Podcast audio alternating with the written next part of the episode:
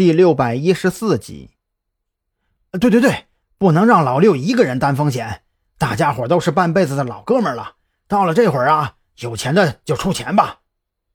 我愿意出钱，这事儿啊没话说，有难大家一起担嘛。马老三满意的点了点头。具体该怎么救，那是其他人应该考虑的问题，他就懒得跟着一起掺和了。不咸不淡的丢下一句“身体不太舒服”，也就起身离开了会议室。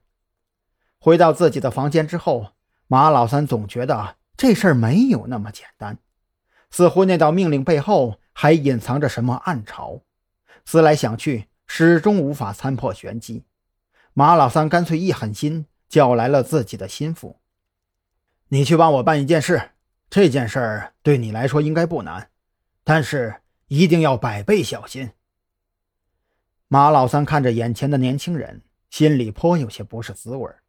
这个年轻人本来是准备当成接班人来培养的，可眼下自己都有可能自身难保了，也只能丢车保帅了。那年轻人丝毫没有意识到危险正在向自己逼近，恭恭敬敬地站在那儿，等待着马老三的吩咐。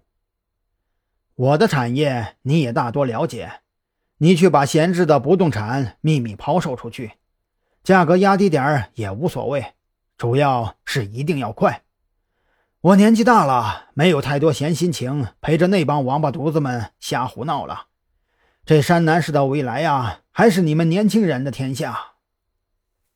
马老三的语气颇为感慨，给人一种急流勇退的感觉。站在他跟前的年轻人当即瞪大了眼睛，他从这话里听出了些许意味。马老三让自己去抛售闲置的不动产，这是不是意味着马老三准备聚拢资金铺垫退路了？如果马老三退下去的话，自己作为马老三最亲近、最得力的干将，那岂不是？想到这里，年轻人当即心头火热。这态度也更加恭敬了几分。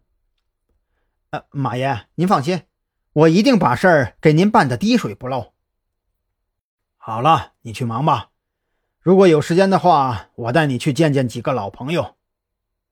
马老三很善于伪装自己，他此时的语气宛若是长辈在关怀晚辈，让那年轻人感动得一塌糊涂，恨不得为了他肝脑涂地。等那年轻人退走之后，马老三瘫软在真皮沙发上。他知道，自己能够有今天，完全是因为子午会在背后扶持。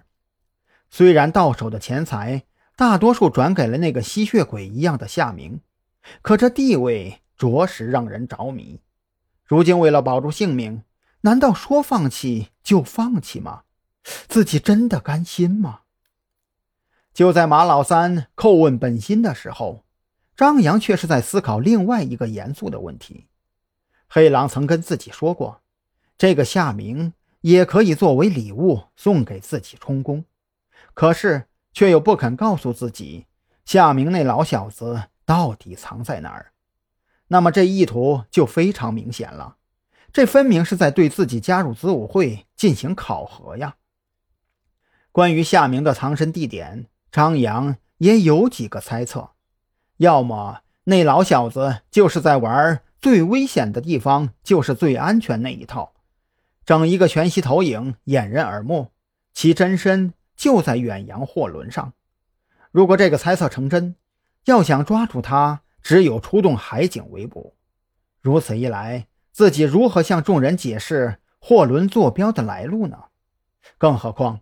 黑狼现在肯定全程监控自己的动向。